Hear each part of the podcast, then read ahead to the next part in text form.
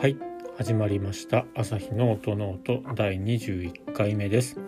この番組は弦楽器の調整や修理に携わっている私アサヒが音楽特に楽器についてあれこれ話すポッドキャストです。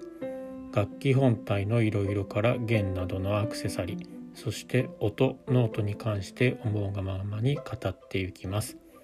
番組を通して普段触れる機会の少ないバイオリンやビオラチェロなどに少しでも興味と親しみを持ってもらえたら嬉しいです。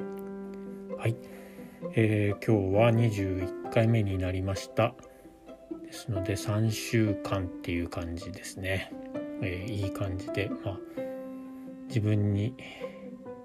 厳しくではないですが毎日更新できるように頑張っていきたいと思いますので引き続きお聞きいただいている皆さんはどうぞよろしくお願いします。えー、っと今日は昨日の続きというかを話さないとなぁと思っていたんですがというのは昨日のその弦楽器の職人になるためにはどうしたらいいかっていう話をしていて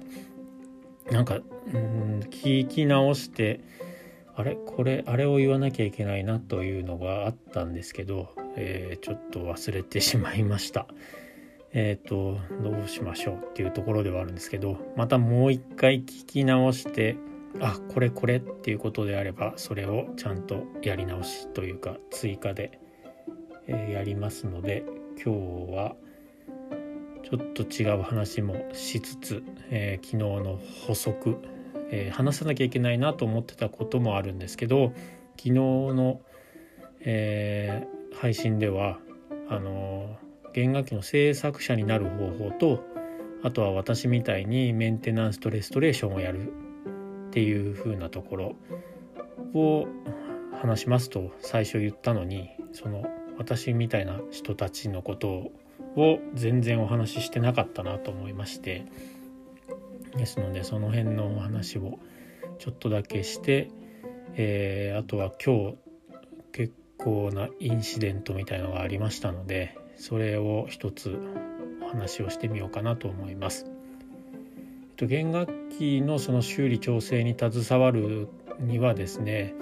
えー、とやっぱりこれも学校に行ってっていうところが一番手っ取り早いのかなというふうに思います。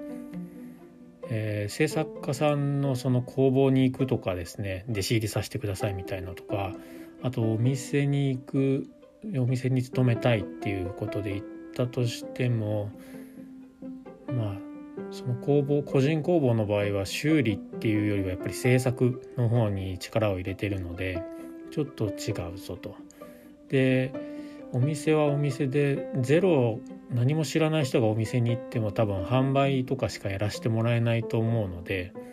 求人としてもやっぱり技術職で、えー、経験のある人とかですね卒業見込みの人とかそういった 文言が並んでいますのでそのお店に行っても多分そういう人材ゼロ全く知らない人をゼロからこう指導トレーニングしてっていうようにそこにリゾースをかあの割くとは思えないのでですので学校へ行くっていうのが一番いいのかなっていうふうに思います。ただですね、えー、日本の場合はその学校といってもやっぱり制作が結構やっぱりメインでやっているんですね。ですのでこの辺に関してはもううんまず制作。私は運よく運よくというかその修理とかそういうのがカリキュラムとしてちゃんとある、えー、そちらをメイン制作はやらずにそういったメンテナンスとかをするっていう風なところがメインの、まあ、学校というか学学科？に入ることができたのでですのでそうなんですよね。ですので学校に行ったとしても制作メインになってしまうのでどこかのタイミングでこう少し制作ではなくてもし修理とかやりたいならそういったところも学校にいるうち学校にでに、で学んでいるうちに少しこう何かやってみるとかですね。人づてでこういろいろやらせてもらうとかあとは、うん、そうですね。とにかくそこの時間でいろいろやってみるっていう時間を作る必要があるのかなというふうに思います。あとはもう基本的なところっていうのは、えー、結構前の配信でお話をしてるんですけど日本のその弦楽器業界っていろいろやれた方がいいっていう感じなんですよね。そのお店っていうところでお話をすると。個人工房とかの場合個人でお店を個人でお店をやってるっていう場合はいろいろまた事情は変わってくると思うんですけどそのまあいわゆる楽器店で頭にこういくつかお店が浮かんでくると思うんですけどそういったところで働くっていう場合は、えー、基本的には制作はしませんで、えー、例えばメンテナンスでいうと、うん、一番最たるところだと弓の毛替えをする、えー、あとは駒とか昆虫を交換する。あとは位置の調整とかそういったところ、うん、他にもいろいろ指板を交換してみたりとかですね。そういったところ。まあ小さな修理、えー、例えば表板が割れましたとか、えーと、ネッを外して入れ直しますとかですね。そういった小さなもの結構大きいところまでやるお店もありますけれども。なのでそういったところを何でしょうね、うん、やれるようになっておいた方がお店に行く時の自己アピールにはつながるのかなっていう感じがします。ですのでそうですね。私は逆に学校では制作を一回もやっていないのでですので学校卒業した時点で楽器を作れないっていうなんか面白い感じの 人間が出来上がってたんですけどですのであのそうですね。もし修理調整の仕事をしたいっていうことであれば、まあ、学校へ行くけれども制作に加えて多分少しぐらいは毛替えっていうのは必ずやると思いますし駒とか昆虫をセットアップするっていうのもやると思うんですけどもそちらの方も少しこう力を入れて、えー、もう少し修理みたいなところにもこう手を出してみるっていう時間を作って一応できますっていうことでお店に入ってそこでいろいろまた実地でえー、経験を叩き上げでこう経験を積んでいくっていうような感じになるのかなと思います。ですので日本の中でこうやりたいっていう場合はその道がありますと。あとは海外ではえーと、これまたイタリアの話で申し訳ないんですけどイタリアは本当に修理とか、えー、そちらをメインでやってる確か国立であったような気がするんですけど一応そういったところのそれ専門の学校っていうのがちゃんとあって、えー、と数年前にそれその学校ができますみたいな話があってその説明会にも行ってみたんですけど結構すごいたくさん、えー、いいろんなというかおおみたいな話があったのでそういったところも一つ視野として持っておくのも良いかもしれないですね。ですのでうん海外のその修理とかその辺の事情は私は、ま、ほとんど全くわからないと言っていいくらいなのであまり力にはなれないんですけれどもでも、えー、そういったところで学校に行くっていうのが方法としてあるのかなっていう感じがします。あとは学校に行って制作をやるけれども制作をそのやっていて結局こう就職先が楽器店とかだったりするとその楽器は作らずにやっぱりそう調整毛替えとかそういったところがメインで進んでいくっていう人が結構いるのでですのでその絶対にあのカリキュラムとしてそういう修理とかっていうのがある学校に行く必要っていうのはそこまではないのかなと。えーと、制作をやっていると一応そこの学校でも少しこう修理とか調整そういったところの勉強はするはずですししますし実際に。あとはえっ、とそうですねお店に行ってからも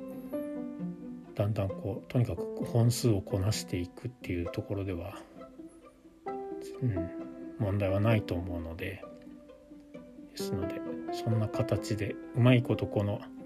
制作家ではないけど楽器に携わる仕事っていうのはちょっと技術職で言うと少しあまりちゃんとした説明ができなくて申し訳ないっていう感じです。あとはそうですね代理店とか、えー、卸さんとかですね卸店とかそういったところに行くあの技術職ではなくて楽器に携わるっていうことであればそういった、えー、小売店だけじゃなくて大きなディーラーとか、えー、卸そういったところもありますので結構こう私は手先が器用じゃないけどなんかバイオリンに携わりたいっていうことであればそういうところ。あとは楽器店のその販売員さんとかですね。あとは、まあ、楽器は弾けますっていうことであれば音楽教室の先生とか音楽教室の事務レセプションとかそういったところもあると思いますし結構、うん、いろいろ道はあるかもしれないですね。どうしても音楽の業界にっていうことであれば。そうですね。で業界としてはまあ狭いといえば狭いのでいろいろこうあそこであれがあるとみんな知ってるとか そういうことがあったりはしますけどでも、うん、楽しく皆さんやっていると思います。弦楽器フェアというのが毎年秋の11月の頭のあの文化の日の、えー、祝日を挟んでだいたいセッティングというか日程組まれるんですけど去年と今年も多分コロナの影響で開催ないんですけど弦楽器フェアに行ってみると日本のお店、えー、小売卸含めいっぱいお店があったりするのであとは制作家さんが自分の楽器を展示していたりイタリアの弦楽器制作家協会の会員さんまあ向こうのイタリアの制作家さんも来て自分の楽器とかこう展示してくれてしかも弾けたり触ったりすることもできるのでそういったところでこう雰囲気だけでもちょっと今年はもう中止が決まったらしいので、えー、今年はちょっとその機会はないんですけどそんな形でいろいろ実はイベントが毎年毎年というか1年を通していろいろあったりするのでえー、興味のある方はそういった展示会だったりとか、えーと、制作家さんたちが個人的にこういわゆる個展みたいな形でこうやったりもするのでそういうのをちょっとチェックしてみるっていうのも面白いんじゃないかなと思います。はいということで、えーと、その弦楽器協会の一員になるための、えー、アドバイスみたいな話をまずしました。で、えー、と最初にちょっとちょっとしたインシデントがありましたよっていう風なお話をしますっていうことだったのでちょっと話を変えてそちらのお話をしようかなと思うんですけどもえっ、ー、とですね今日お電話がかかってきて「すいませんコロナなのでバイオリンやちょっと消毒しようと思ってあの拭いたらニスがすごいなんか白くなっちゃったんです」って言って電話が来ました。えっ、ー、とバイオリンはですねそのニス塗られてるんですけど化学そのニスというものじゃないのでアルコールとかエタノールそういった類のものですねでこう拭くと溶けちゃうんですよねすぐに。ですので、えー、もしそのコロナでその殺菌したいとかっていうのがあった場合も絶対にそういったまあアルコールエタノール的なもので拭くのはやめてやめた方がいいと思います。というかやめましょう、えー、ニス溶けてしまいますので、えーと、大変なことになってしまいますから。もうほんと空拭きとかですね。あとは専用のクリーナーっていうのが売っているので、えー、その辺を使ってクリーニングをすると。いう形が、まあ、セオリーですね。それ以外は本当にミスドロドロって取れちゃうのでなんかウレタンニスとかですねあとはラッカーとかそういったもので仕上がっているわけではないので、えー、そこはちょっとご注意をもし楽器をちょっと殺菌したいなとかいうことを考えているのであればそれはやめましょうというお話でした。えーと、その楽器は今度うちに持ち込まれてきますので、まあ、状況を見てどんな感じで修理していくか今度はそれはニスの修理になると思うので、えー、ちょっとうんどんなどれくらい拭いてしまったのかとかですね気になるところでは電話なのでどういう状況かっていうのは見てないんで分かんないんですけどあのちょっとニスの修理が確実にやってくるぞと。いうことで、えー、今日電話をそういった、えーと、出来事がありました。ですので楽器は、えーと、専用のクリーナーを使ってクリーニングをするというところで、えー、皆さんご注意ください。そんな感じでございます。えー、ということで今日の朝日の音の音、えー、21回目はここまでにします。番組を気に入ってくれた方はフォローやいいね、サブスクライブ、購読などをどうぞよろしくお願いします。それでは皆さんまた次回の配信でお会いしましょう。ありがとうございました。さようなら。